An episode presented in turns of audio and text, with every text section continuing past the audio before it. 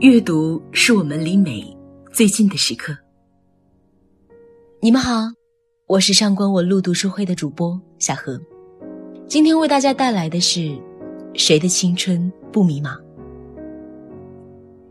提起村上春树，总有一股青春惘然的惆怅。在大部分人的少年时光里，似乎总能发现一本村上的书，就此打开细密的青春岁月的密码。曾几何时，班上偷偷地传阅着村上的书，或是挪威的森林，或是海边的卡夫卡，或是 E.Q. 八四，有一种神秘而无言的默契。在那些干涸枯燥又多愁善感的日子里，因为村上的存在，我们才能变得更像我们自己。关于海边的卡夫卡。我总是把阅读它的过程当作是自己迈向成年的进程。在这本相当奇幻且复杂的小说里，我开始试着去梳理自己混乱的青春和无序的成长，然后看到了一种极为珍贵的东西。十五岁的小孩有什么可写的？村上春树自己曾这样说他写这本书的原因。在这部作品中，我想写一个少年的故事。所以想写少年，是因为他们还是可变的存在，他们的灵魂仍处于绵软状态，而未固定于一个方向。他们身上类似价值观和生活方式那样的因素尚未牢固确立。然而，他们的身体正以迅猛的速度趋向成熟，他们的精神在无边的荒野中摸索自由。困惑和犹豫。我想把如此摇摆蜕变的灵魂，细致入微的描绘在小说这一容器之中，借此展现一个人的精神究竟将在怎样的故事性中连聚成型，有怎样的波涛将其冲往怎样的地带，这是我想写的一点。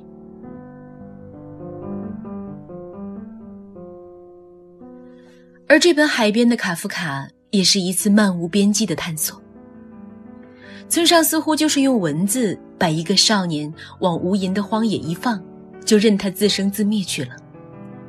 然后他诚实的帮少年记录下这一切的心绪。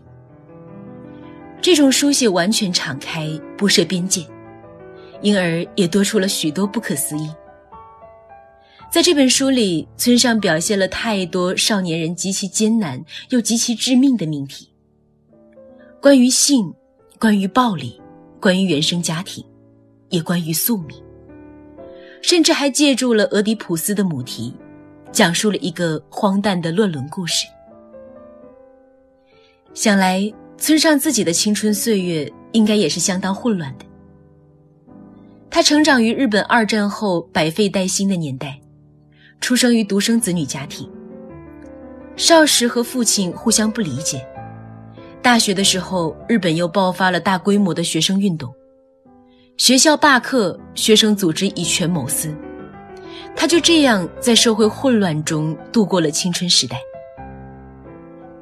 谁的青春不曾幻想过能够从家里逃出去，寻找真正的那个自我呢？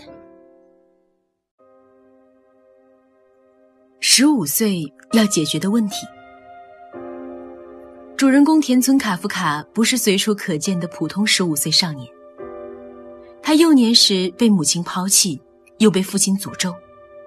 他决心成为世界上最顽强的十五岁少年。他沉浸在深深的孤独中，默默锻炼身体，辍学离家，一个人奔赴陌生的远方。十五岁，我们开始有独立的意识。去探索这个充满未知和神秘的世界。这个年纪也意味着心在希望与绝望之间碰撞，意味着世界在现实性与虚拟性之间游移，意味着身体在跳跃与诚实之间徘徊。我们既接受热切的祝福，又接受凶狠的诅咒。而田村卡夫卡是这种动荡心境的绝佳隐喻。十五岁，你开始发现自己身体的变化，开始要面对性这个话题，故事里的田村卡夫卡在森林里淋了一场雨之后，村上描写了这么一幕：我拿毛巾擦干身体，坐在床上查看自己的洋物。包皮刚刚卷起，颜色仍很鲜亮。龟头被雨打得微微作痛。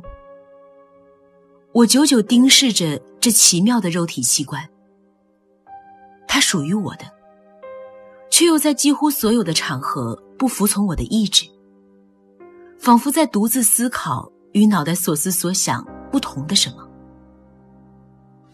不可控制又是必不可少的。人类的性似乎来自某种原始的野蛮力量。卡夫卡看着自己的性器官，感觉他既属于他，却又不服从他的意志。问题开始了。十五岁，你强烈的渴望爱，不，不是爱情，而是一种更广义的爱。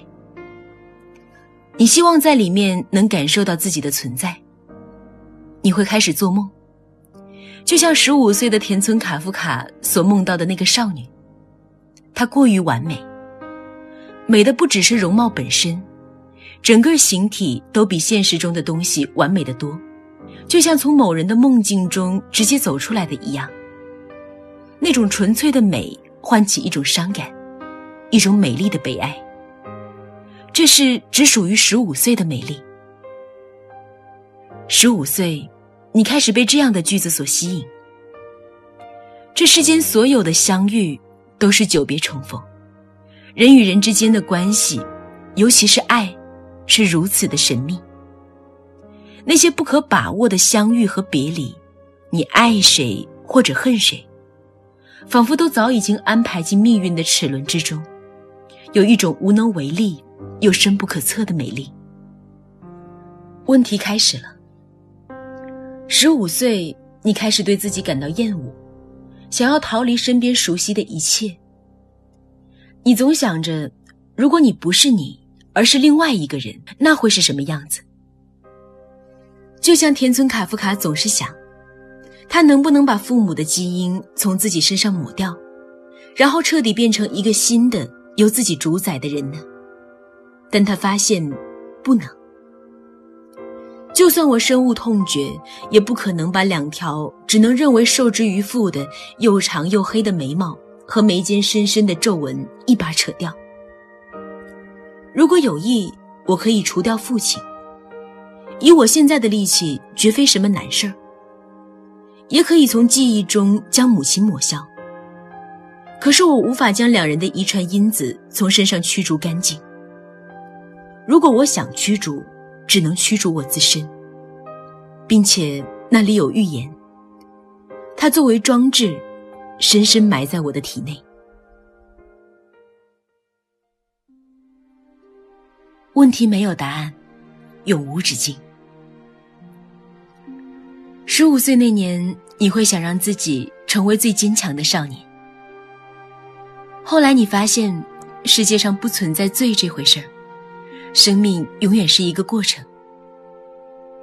故事的最后，田村卡夫卡发现，我所追求的强壮不是一争胜负的强壮。我不希求用于反击外力的墙壁，我希求的是接受外力、忍耐外力的强壮，是能静静的忍受不公平、不走运、不理解误解和悲伤等种种情况的强壮。村上最懂这一点，我想这也是他能多年坚持跑马拉松的原因。他三十三岁开始坚持长跑，每年至少参加一次全程马拉松，迄今已跑了三十六年。在当我谈跑步时，我谈些什么？他写道：“我超越了昨天的自己，哪怕只是那么一丁点儿，才更为重要。”在长跑中，如果说有什么必须要战胜的对手，那就是过去的自己。我写小说的许多方法是每天清晨沿着道路跑步时学到的，